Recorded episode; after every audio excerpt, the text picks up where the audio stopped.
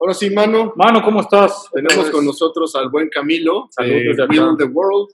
Ya estuve platicando en un podcast anterior sobre qué era Will the World, este bonito proyecto. pero además de, de que Camilo sabe, de- o está involucrado en temas de accesibilidad y eso, también desde el punto de vista del emprendimiento, aprendí un montón eh, todo el tiempo que ha estado en California fundando la empresa con Álvaro y todos los demás. Ok. Y además he pasado por un proceso recientemente muy específico que tiene que ver con bajar capital de inversión de un venture capital fund, eh, todo el tema del due diligence que le llaman, Ajá. eh, toda la negociación y los aspectos, los detalles que tienen que ver con el negocio y con la parte legal y con todo eso, para poder llegar a un acuerdo un inversionista y poder bajar capital.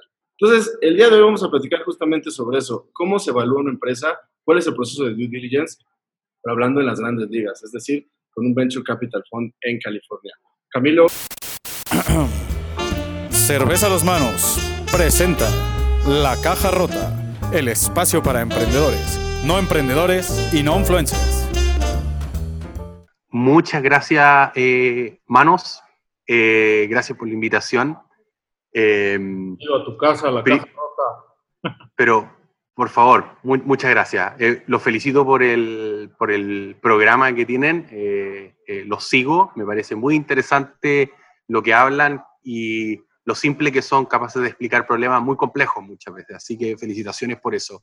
De hecho, estuve hace eh, viendo uno de los programas de ustedes en donde hablaban de los tipos de emprendedores.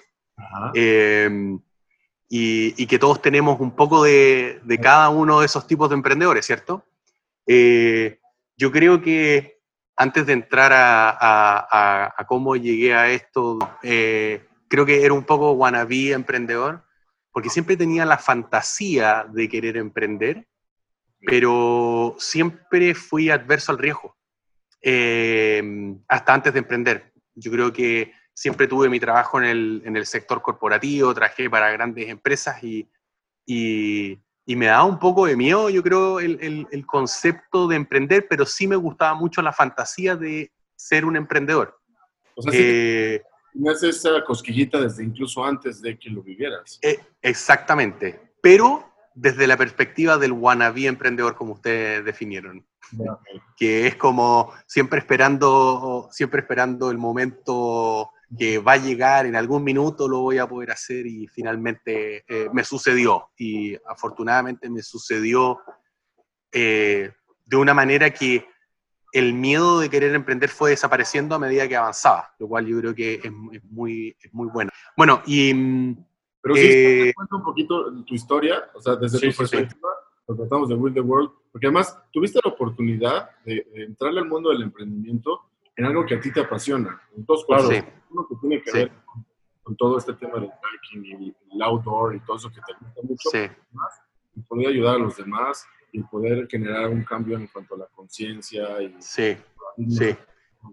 Efe- efectivamente, o sea, y, y- y- y haciéndoles un resumen de, de cómo eh, salí de, de esa posición de, de wannabe emprendedor a volverme un emprendedor, yo creo que eh, es porque, eh, primero, tomé una decisión que fue, me, siempre tuve un sueño de llevar a uno de mis mejores amigos a, la- a las Torres del Paine. Y sucede que eh, este amigo, eh, Álvaro, eh, eh, a los 18 años tuvo un accidente, como consecuencia quedó en una silla de ruedas y, y no sé por qué se me ocurrió que podía ser una interesante idea ir a las Torres del Paine, que es el parque nacional más visitado de Chile, uno de los lugares más famosos, que está en la Patagonia, que me imagino que les suena a todos, ¿cierto? Y bueno, y tú, ustedes ya contaron la historia de esto, pero eh, hasta ahí, hasta ese minuto, esto no tenía nada que ver con el emprendimiento, esto tenía que ver con una pasión relacionada a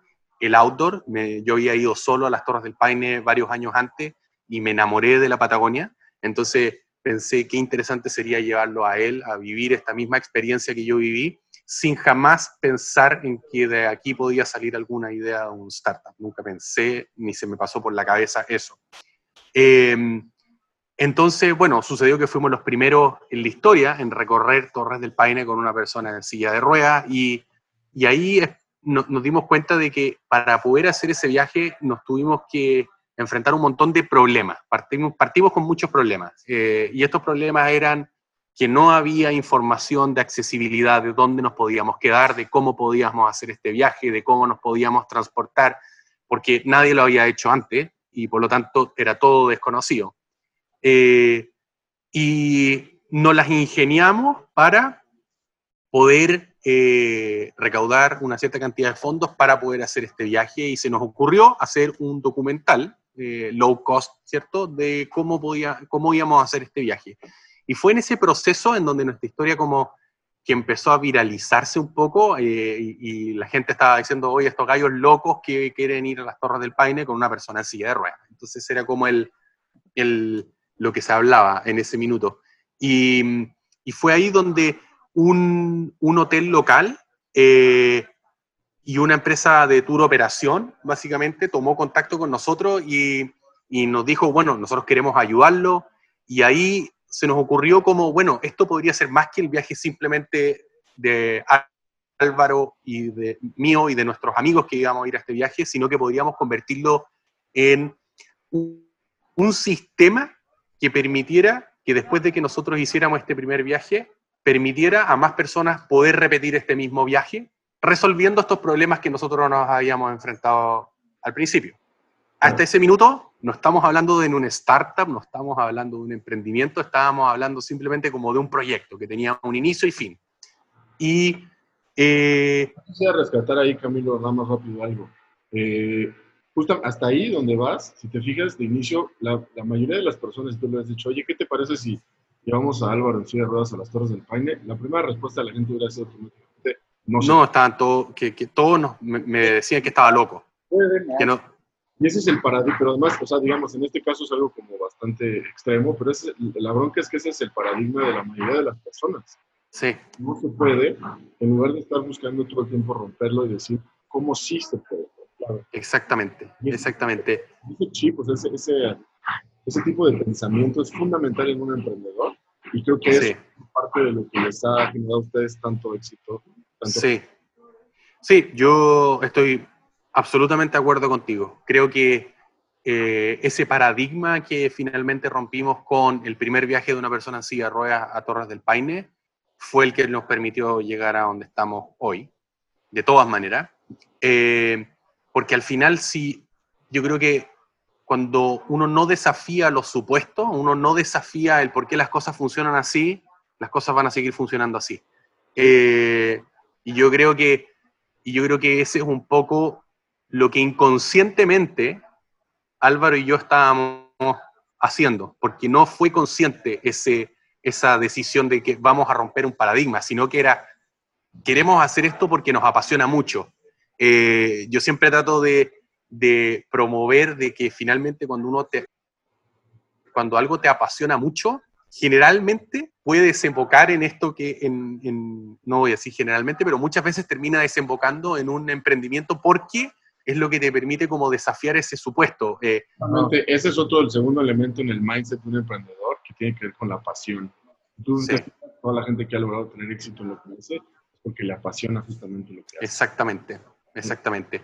Eh, y, la, y la pasión es demasiado importante porque finalmente la pasión es lo que te permite la combinación de, de, de dos cosas, eh, a mi forma de ver. Eh, la primera es trabajar duro y trabajar muy inteligente. Eh, porque, ah, porque uno está en, en, la cabeza, uno tiene como, necesito resolver esto porque me gusta demasiado esto que estoy haciendo y, y, y, eso te empuja a ser muy creativo, te empuja a trabajar muy duro por eso. Que no lo lograrías, no lograrías ese mismo nivel de performance, por así decir, si sí. es que estás haciendo algo que no te gusta tanto o que no te apasiona tanto. Eh, Camilo, ah, como para, como para darle un poquito de más velocidad y llegar a lo de ahorita, ese, o ¿en qué momento fue ese punto de inflexión en el que de ser un proyecto con un documental dijeron, ok, esto puede ser un startup o esto va a ser un startup? Sí, muy buena pregunta. Bueno, eh, historia corta, hicimos el viaje a la Patagonia. Después de haber hecho este viaje a la Patagonia, nos empezaron a contactar cientos de personas con discapacidad que querían repetir este mismo viaje y nos empezaron a contactar cientos de hoteles y tour operadores de distintas partes del mundo que querían que replicáramos esto mismo que habíamos hecho en Patagonia. que el primer aha moment, el, el- el momento que nos dijimos, ok, acá hay algo, fue cuando nos dimos cuenta de que obviamente las personas con discapacidad quieren viajar y explorar el mundo como cualquier otra persona, Sí. y la oferta turística quería atender a personas con discapacidad, pero no sabían cómo. Y al medio no había nadie permitiendo que esas interacciones ocurrieran. Y ahí es donde nace Will the World como empresa, eh, que te diría que eso ocurrió el 2018, en donde dijimos, vamos a construir una plataforma online que lo que hace es levantar la información de accesibilidad de hoteles tours, eh, y tours de distintas partes del mundo y lo subimos a nuestra plataforma web y permitimos que personas con discapacidad puedan hacer los bookings eh, de cada uno de estos productos y servicios a través de gowilltheworld.com. Eh, en 18 meses nos dimos cuenta que eh, hicimos viajar a más de mil personas eh, en 35 destinos de distintas partes del mundo y generamos más de un millón de dólares en ingresos. Y ahí fue como, ok, esto que partió como un viaje de amigos, aparentemente está haciendo, se está convirtiendo en un negocio, un negocio que está cambiándole la vida a las personas y le está permitiendo viajar en igualdad de condiciones como lo hacen las personas sin discapacidad.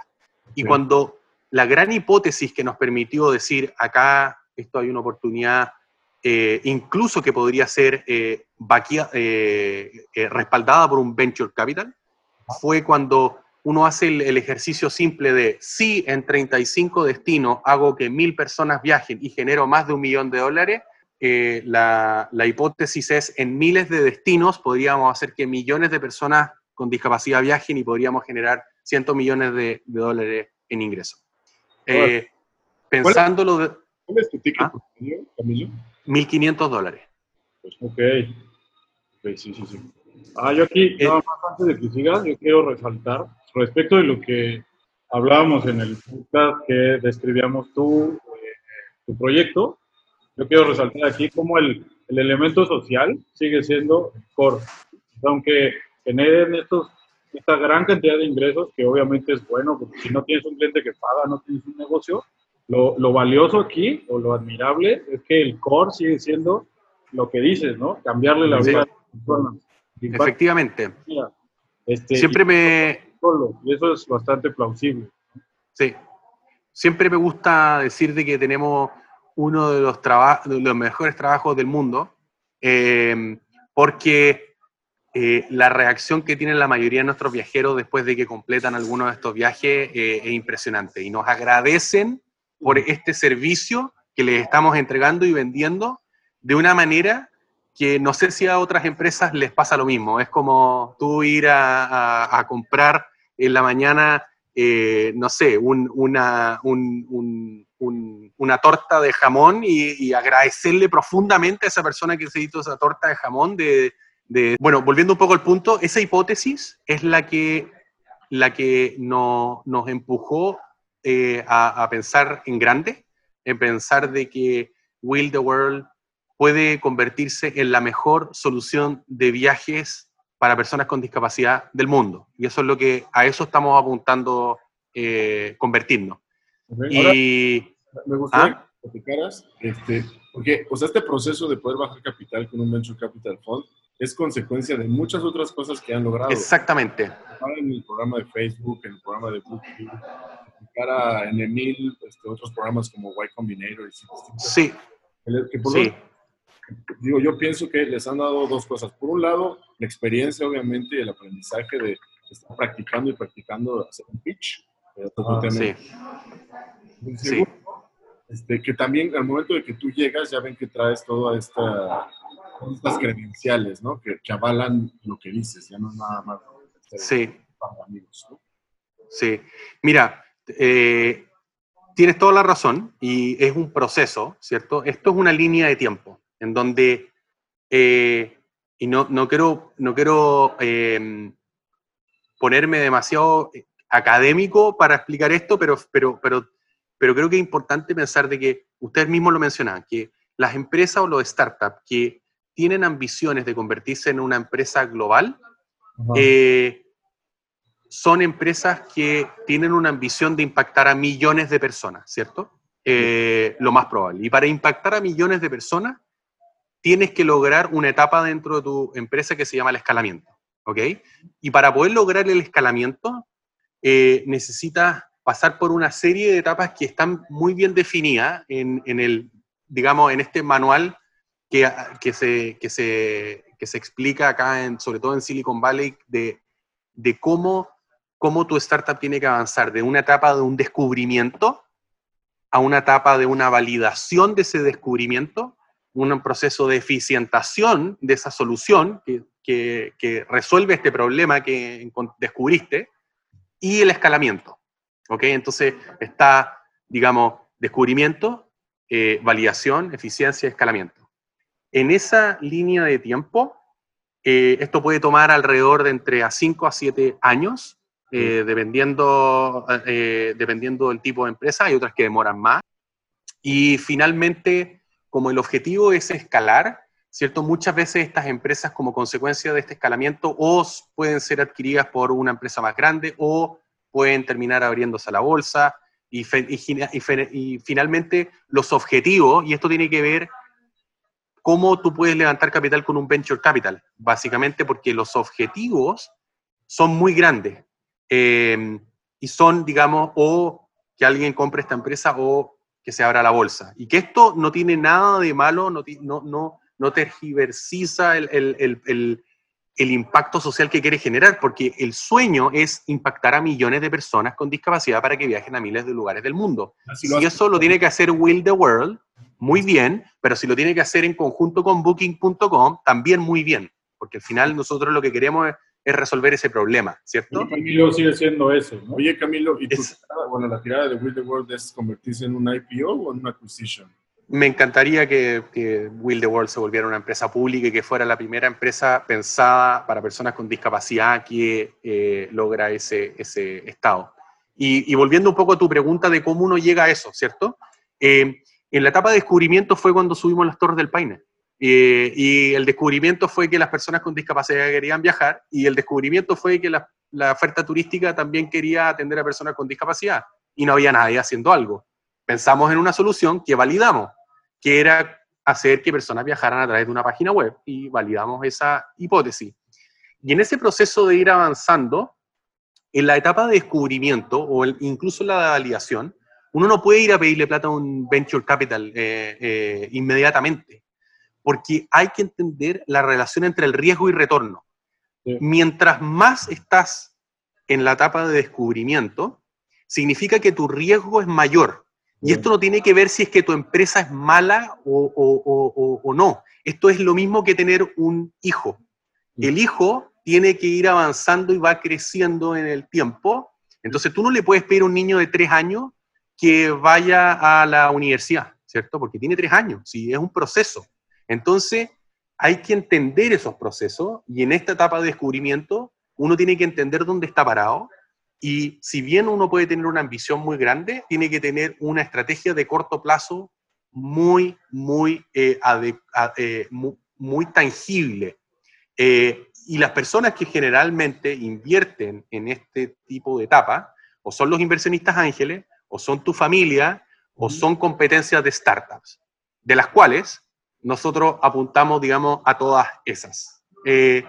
Y en ese proceso, efectivamente, nos ganamos una competencia de Booking.com, que fue, yo te diría que nuestro primer puntapié, eh, digamos, el, primer puntapié que nos, que nos entregaron.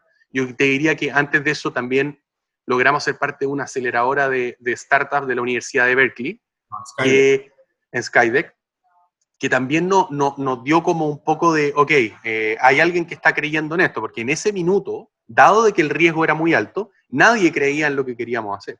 Todos creían que no tenía ningún sentido eh, hacer que personas con discapacidad viajaran a, destino. Era como que no, no, no, tiene ni un sentido eso. Em, pero estos, estas incubadoras empezaron a creer en nosotros eh, y finalmente logramos levantar capital de, de, de, estas mismas y eso es lo que nos permitió dar el primer paso para validar, digamos, esta idea. Eh, cuando lo... Fue Booking, fue también un programa de, bueno, Skydeck. sí, Startup Chile, eh, ganamos también una competencia de startup en, Chile, de Caja Los Andes, ganamos también em, imagínense que casi, digamos, entre, entre estos grants, que nosotros que son, digamos, subsidios, que no tienen participación en la empresa, nosotros levantamos algo así como medio millón de dólares en, en solamente eso, exactamente. Y eso, y eso eh, es un mensaje que le doy a todos los emprendedores y a todos los que pueden estar escuchando su canal, de que si no tienen la pasión por la idea, no van a encontrar esos, esas competencias. Ese que está lleno en todo el planeta.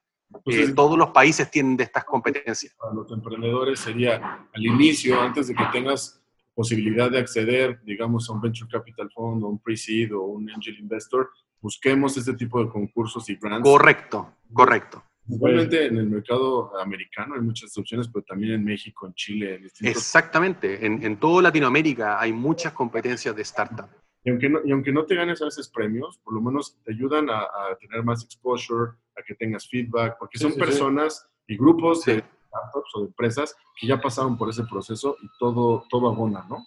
Efectivamente, y en ese proceso también hay que entender de que ustedes mencionaban algo de, del pitch, ¿cierto? Y el pitch eh, es algo que, que, también siempre me gusta hacer la sugerencia, un disclaimer que hago acá. Eh, todos los emprendedores hemos recibido mucha ayuda de muchas personas, uno toma lo que le gusta y lo que no, no importa lo que estoy diciendo yo acá, eh, es un poco mi experiencia, no significa que sea 100% así, pero a mí personalmente me ayudó mucho el pitch, porque el pitch es más que para la persona a la cual tú le estás contando esta historia, ¿cierto? O esto que pasó, es para uno. Es tu proceso mental de ordenar tu cabeza y tener muy bien ordenado una, una, empresa, porque esto se tiene que convertir en una empresa. Hay que dejar de pensar en que esto es un startup y está en modo startup. Uno va a ir construyendo una compañía y esta compañía tiene que tener muy claro esta historia de por qué llegó a esto, el problema que quiere resolver, la solución a ese problema la atracción que ha generado, que te, explica cómo está creciendo esta empresa, este mercado, la competencia, el equipo, y siempre, y siempre esto tiene que estar eh, monitoreándose y constantemente mirando a través de las distintas etapas. Eh, siempre con una visión muy clara. Mientras más grande esta visión, eh, probablemente son más grandes el problema que estás tratando de abordar, por lo tanto la solución tiende a ser más grande, por lo tanto la compañía que puedes terminar construyendo tiende también a ser más grande. Eh, dicho todo eso, nosotros entendimos muy bien que estábamos en esta etapa de descubrimiento y nos enfocamos en el proceso de descubrimiento de este niño que tenía cero años, ¿cierto?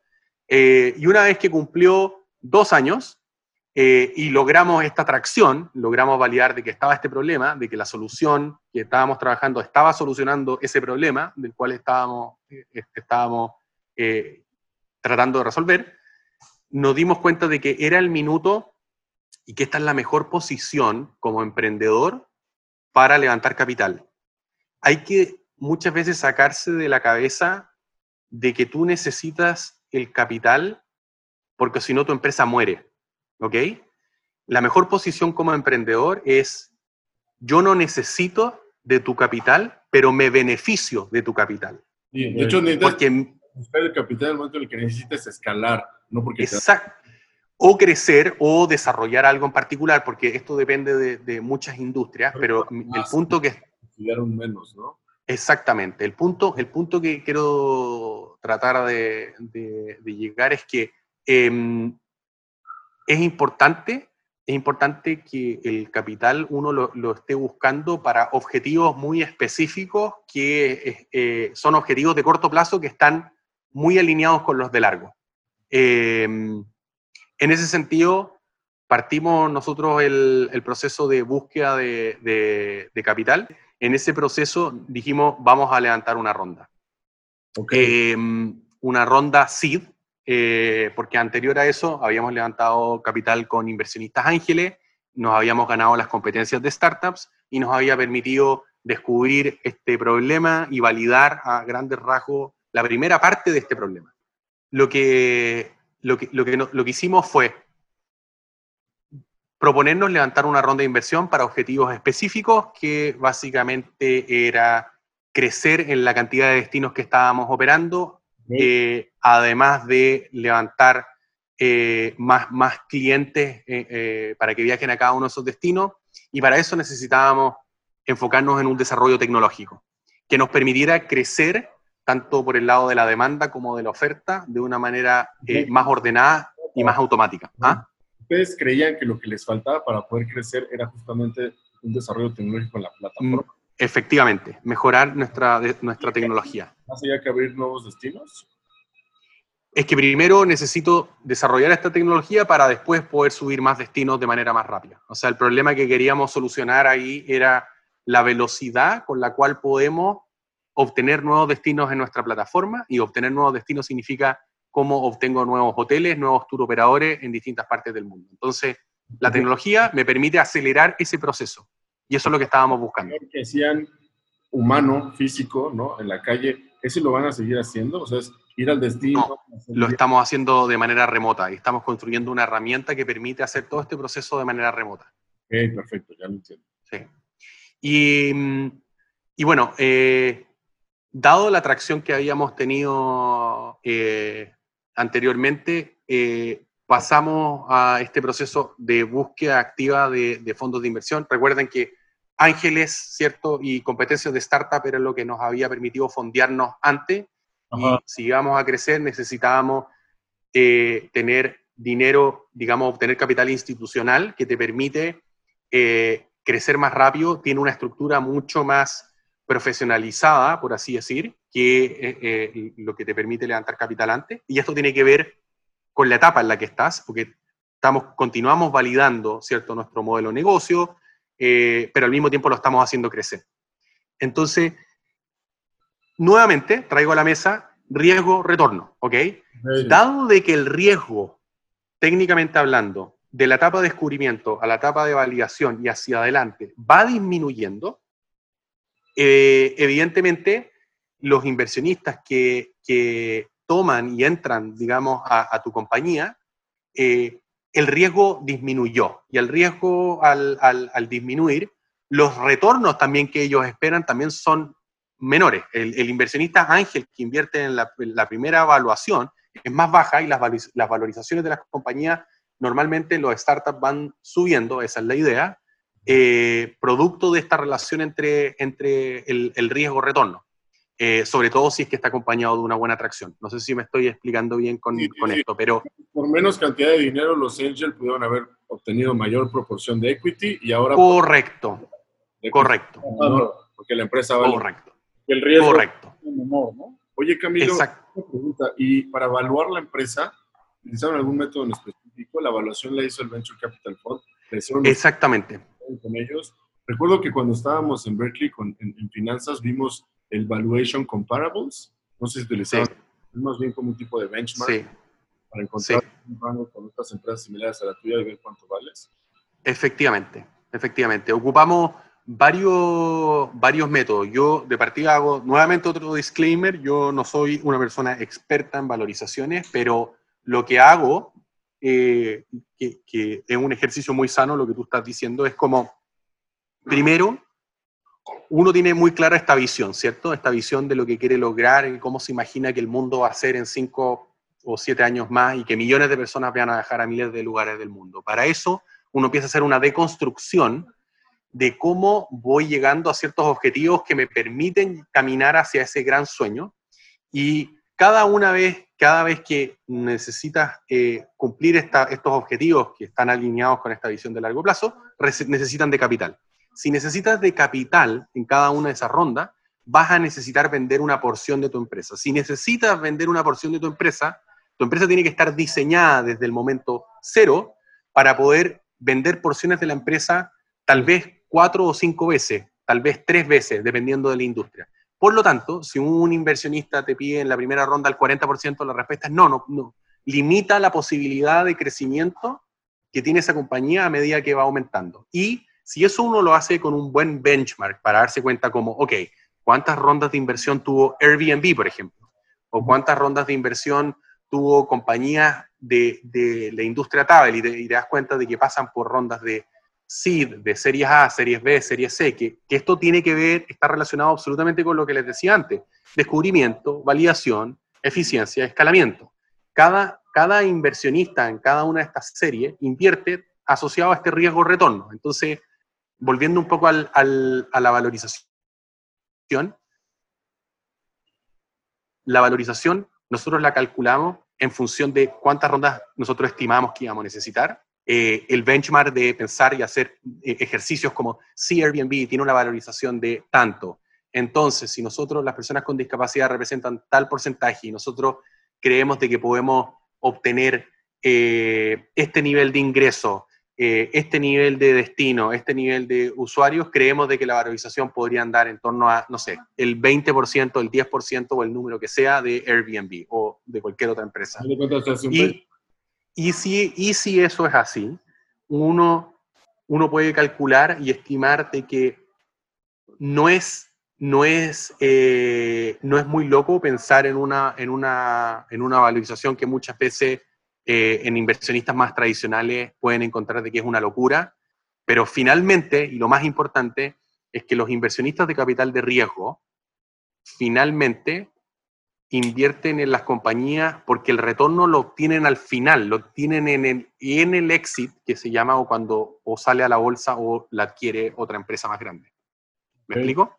Claro. Sí, sí, sí. El retorno no viene tanto de las utilidades que van a recibir. No. Viene exactamente acquisition o del IPO. Esa es la Exactamente. Capital Funds. Y sí quisiera señalar porque por ejemplo, la gente está muy acostumbrada a ver el programa este de Shark Tank, ¿no? Y en Shark de pronto ofrecen bien poquito dinero por un porcentaje altísimo de las empresas. Sí. Porque hay dos, no sé si te acuerdas, ah, bueno, no, esto yo lo vi en MIT. Hay dos tipos de emprendimientos. Están los emprendimientos de innovación global, que es algo como lo que estás buscando tú, que lo que sí. para millones de personas. Ajá, sí los, este, los emprendimientos de small and medium enterprises, ¿no? Este, sí. En ese tipo de esquemas sí puedes ofrecer el 40% por ciertos millones de... Lo Efectivamente, efectivamente. Y depende un poco de lo que tú dices, de la industria, depende de, de cuáles son los objetivos de la empresa. Entonces, sí, los objetivos nuestros son de, eh, poder llegar a, a, al sueño que es hacer que millones de personas viajen a miles de lugares, ¿cierto? Eh, eso evidentemente requiere de muchas rondas de inversión, por lo tanto necesitamos tener una valorización que nos permita caminar hacia, ese, hacia esa dirección. Y los inversionistas de capital de riesgo entienden eso. Y es importante eh, la historia de la valorización de la empresa, o sea, a partir de un número que solo va aumentando, pero tampoco llegar a un punto en donde, no sé, el mejor, el mejor ejemplo de una valorización que se fue por las nubes fue la de WeWork, ¿cierto? Y, y ah. una, es una empresa que, que, tuvo una valorización eh, altísima y cuando uno hacía el benchmark y la comparaba con el, el, el competidor directo de, de, WeWork que tenía más metros cuadrados de oficina, mejor performance financiero, tenía una, un décimo de la valorización o un venteavo de la valorización de WeWork, hay algo que no encaja. Eh, entonces, eh, ese son el tipo de métrica. Ahora, el capital de riesgo por algo se llama capital de riesgo y, y finalmente esta, estas valorizaciones pasan por un, por un proceso en donde el venture capital es quien define también eh, esta, esta, este, esta valorización de manera mucho más eh, exacta y comparándola con otras métricas y que evidentemente eso es un proceso por el cual eh, ellos hacen internamente y llegan con una oferta a tu, a tu empresa y te, y te entregan lo que se denomina el term sheet. ¿Ok? El term sheet. Espérame, Camilo. Tú, tú, llegas con una propuesta de valorización, el Venture Capital Fund hace su propio proceso de Correcto. Entonces, Correcto. Encontramos, llegan a un punto de negociación. medio. Y, y Correcto. El term sheet es justamente esta hoja en la que te hacen la propuesta a ellos, ¿no? Correcto. Y generalmente en estas valorizaciones, tal como tú decías, uno lo hace un, un benchmark, uno también puede hacer en el fondo ver el market cap de una empresa como booking.com, ver el revenue que tiene booking.com, estimar cuál es el multiplicador de ese revenue que explica este market cap. Y si tú tienes un, un, un, digamos, un revenue de un millón de dólares, puedo multiplicarlo por este mismo multiplicador del market cap. Y, y, y hay mil fórmulas que... Uh -huh claro, que, que, al final te permiten llegar a, un, llegar a que no, es, no sea ni muy alto ni muy bajo esta valorización, siempre en el contexto de que esta empresa va a requerir de futuras rondas de inversión y el tema está en que si es que la próxima ronda de inversión tiene un requerimiento, y esto, esta es una de las partes más importantes, uno como emprendedor se concentra en qué es lo que necesito lograr en los próximos dos años con esta ronda y cuánto me cuesta lograr eso que necesito lograr.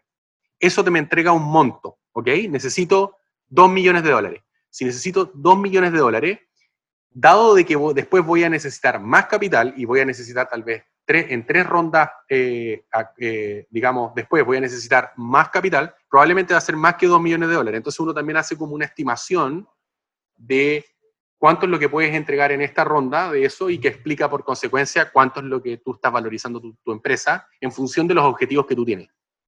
Pero siempre la conversación del capital de riesgo es hacia dónde va a ir tu compañía más adelante. Y, la, y, digamos, la apuesta que tienen la mayoría de los inversionistas institucionales es que esta empresa va a crecer y se va a revalorizar constantemente y hacen un ejercicio de que necesitan, de hecho nosotros lo hablábamos con nuestro Venture Capital, necesitan de empresas que tengan suficiente equity que vender en rondas futuras y no pueden no tenerlas. No pueden tener disponibilidad de ese capital.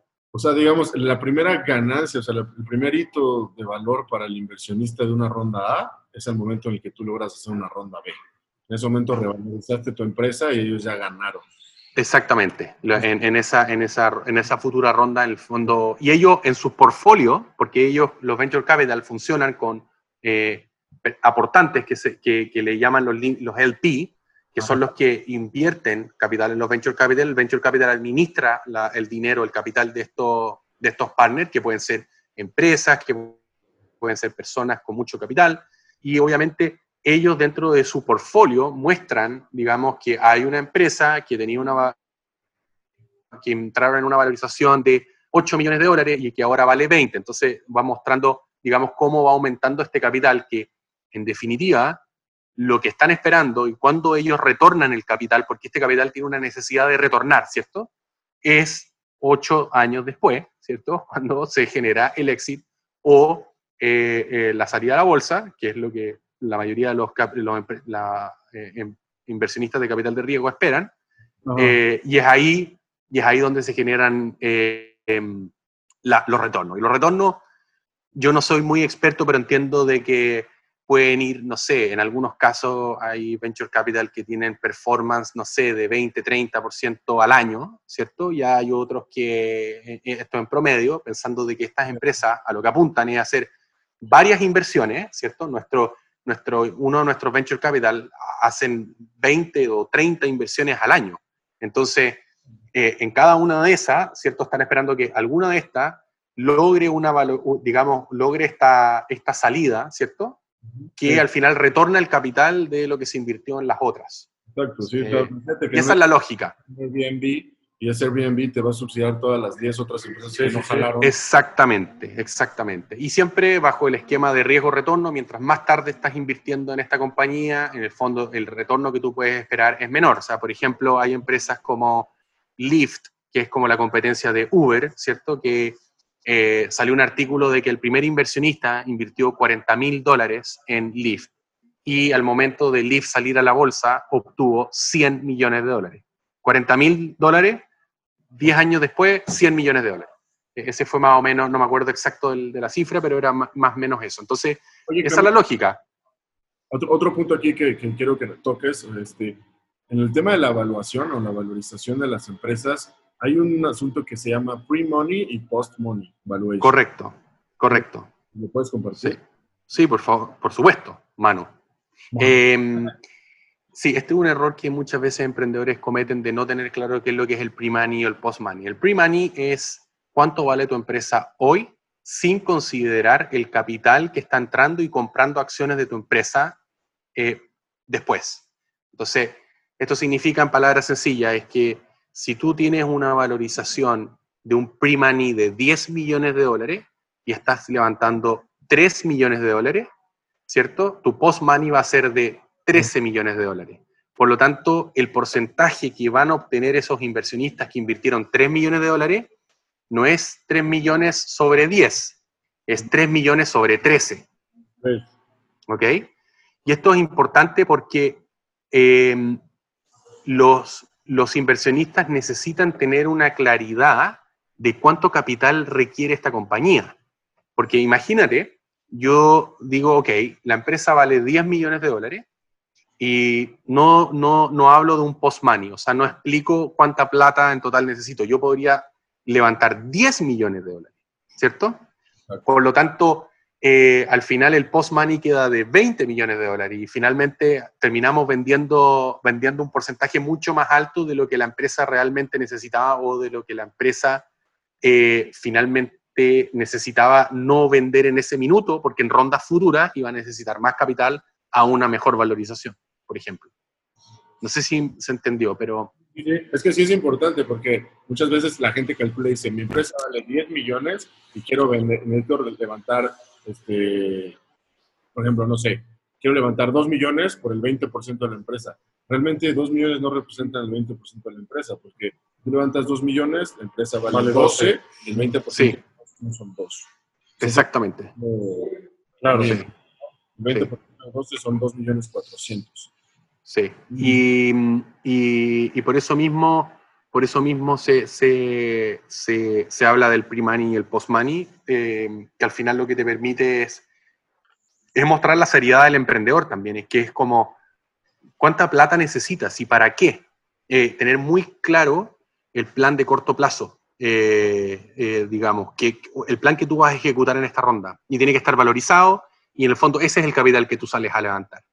Y ahí hay un proceso, ¿cierto?, que, que ocurre que tú cuando sales a levantar capital tienes que hacer un funnel, ¿cierto? En, el fondo, tú sales a hablar con muchos inversionistas. Tener que una venta, ¿no? O sea, es como si Exactamente, exactamente. De los inversionistas. Exactamente. Y, ah. y, yo creo que una experiencia que a nosotros nos funcionó muy bien fue que en este proceso de levantamiento de capital nosotros en las conversaciones con los inversionistas íbamos modelando mucho mejor la valorización de la compañía, íbamos eh, modelando mucho mejor el plan que necesitábamos ejecutar, porque ellos obviamente tienen experiencia, han invertido en más empresas y tienen mucho que aportarte en términos de estrategia. Entonces, es un, es un proceso muy sano.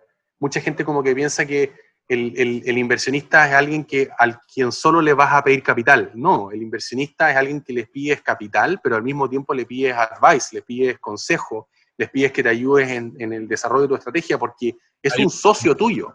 Eso es correcto.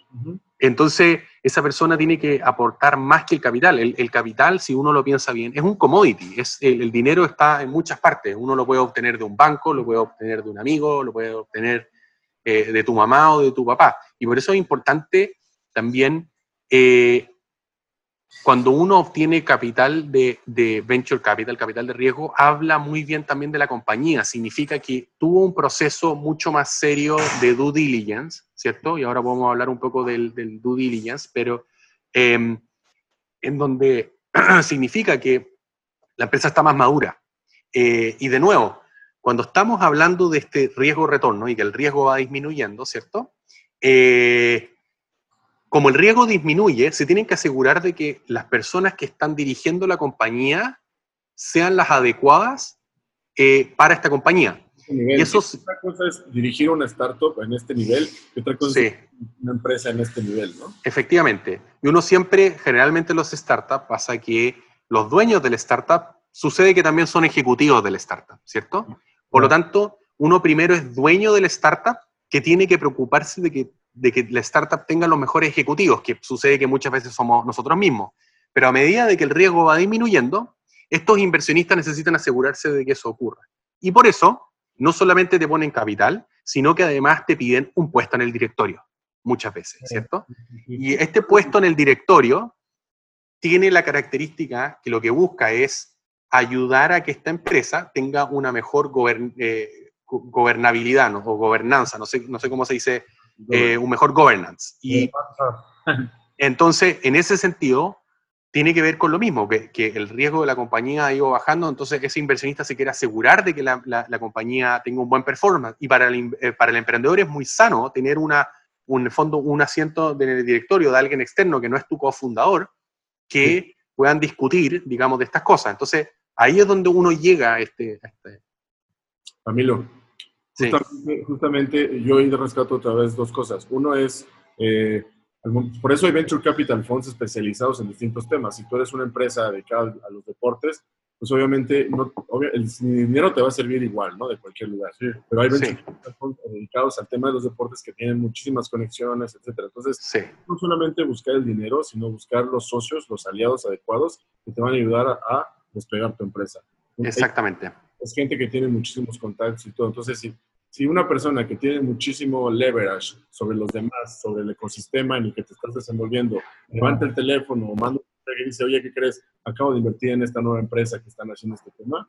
Lo que es levantar la, atención de todo el mundo. Correcto, correcto. Eso, es, eso está de muy bien. Y eso de que tengas en el, en el board, ¿no? Eh, gente del, Venture Capital Fund y estas cosas, es importantísimo, no solamente para tener estas como candados para poder ayudar a, a que la empresa vaya bien, este, pero también porque muchas veces, la verdad, tenemos que ser lo suficientemente libres. Una cosa es eh, tener una muy buena idea y echarla a andar y levantarla, y otra cosa ya es operar un monstruo de empresa. O sea, no es lo Lógico. mismo que después. Entonces, hay muchas ocasiones en donde la decisión del, del board es decir, ok, sí, ustedes lo echaron a andar, pero ya es momento de soltarle las riendas a un CEO sí.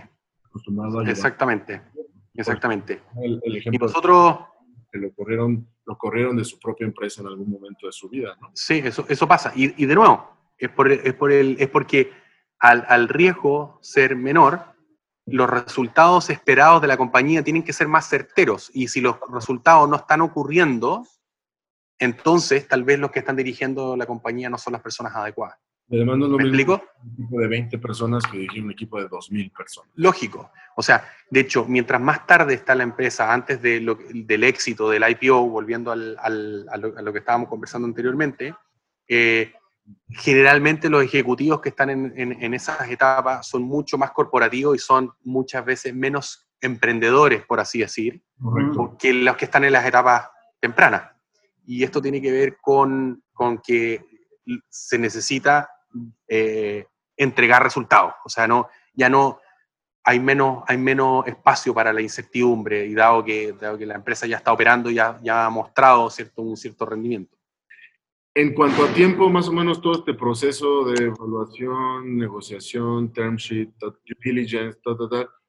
Mira, nosotros tuvimos mucha suerte y lo logramos hacer en seis meses, eh, incluso en, en, condiciones de COVID. Eh, y normalmente toma entre 6 a 8 meses, incluso más. Okay. Ya. De hecho, nosotros ahora que vamos a, a, a, esperamos levantar un Series A, digamos, en 18 o 24 meses más, nosotros lo que queremos es eh, en 6 meses más probablemente empezar a hacer los contactos iniciales con los inversionistas y contarles qué estamos haciendo y ir mostrándoles el progreso. Recuerden que los inversionistas no invierten la mayoría de las veces en una fotografía, invierten en una película. Correcto. Sí. Eh, y las películas quieren ver cómo avanzan las películas, ¿cierto? Uno no uno quiere ir viendo cómo se va desenvolviendo esto. Entonces, al final es importante. La ronda eh, ahorita fue un seed. Este fue un seed, sí. Y este, es decir, y para lo que me decías era más para el desarrollo tecnológico, para poder hacer. Correcto. Digamos, montar nuevos destinos de forma remota. Exactamente, exactamente. Okay. Y esta, esta ronda A, ¿qué ya la tienen en mente para qué sería? Para escalar. Para escalar. Para los inversionistas, el hecho de un exit era como el, el pues su, la tirada, ¿no? El, el, la Correcto. Pero eh, hay distintos hitos que también para el, para el del lado del emprendedor, el hecho de obtener y de bajar venture capital fund, eh, venture capital de un fondo de este tipo, ya sea un seed o un ronda A, lo que sea, son como Sí. graduaciones de la empresa, ¿no? Es Sí. como llegar a cierto, ir logrando Nivel de ciertas... madurez. ¿no? Es- exactamente. Esto tiene que ver con el, con el hijo que va creciendo y, y que Ah. ahora logró entrar a un buen colegio y que, y que logró eh, que le sacara, tuvo buenas notas en, el, en, en las clases. En- si hacemos esa analogía, esto es como un poco lo mismo. Eh, Pero qué muchas gracias por su tiempo y entretenido. Oye, los felicito, me gusta el, el, el- el podcast. Eh, está bueno, está Gracias. interesante. Muchas gracias. Ahí te lo mandamos y lo compartes Así que, vuelo, para que te vea. ya, pues. Así con los mexicanos. Sí, sí. Con los- me, me decía, son unos periodistas, son como famosos. Somos, somos famosos. Ok, y bueno, y un saludo a, nuestro, a nuestros inversionistas. Eh, uno de ellos es eh, Chile Global Ventures, que es uno de los venture capital más importantes de Chile. eh, que maneja capitales en Chile y, y de- del extranjero también. Eh, tenemos otro fondo que se llama DATNEO, que eh, tiene como principal a- a- aportante al Banco Interamericano de Desarrollo. Eh, tenemos inversionistas como CEO de YouTube, por ejemplo, eh, es una de nuestras inversionistas también. Entonces hemos logrado armar un... ¿Ah? En esta ronda sí. Sí. Entonces hemos logrado armar un grupo de inversionistas que estamos muy apasionados. ¿Ah?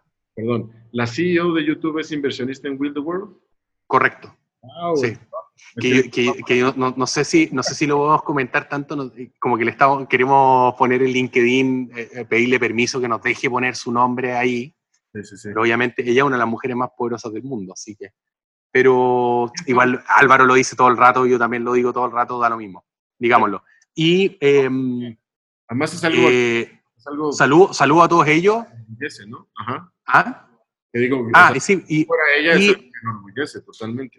Sí, pues por supuesto. Y yo creo que lo más importante acá es, es que estamos, tenemos un pool de inversionistas que tenemos una muy buena relación con ellos Bueno. y, mm, y de repente yo te puedo mandar los, los, los links de, mm, de cómo pueden ellos, cómo emprendedores que están escuchando pueden postular a estos fondos de inversión, porque estos fondos de inversión, Sí, tal como para ser consistente con lo que les decía, claro, tienen procesos de postulación y ellos necesitan que muchas startups postulen.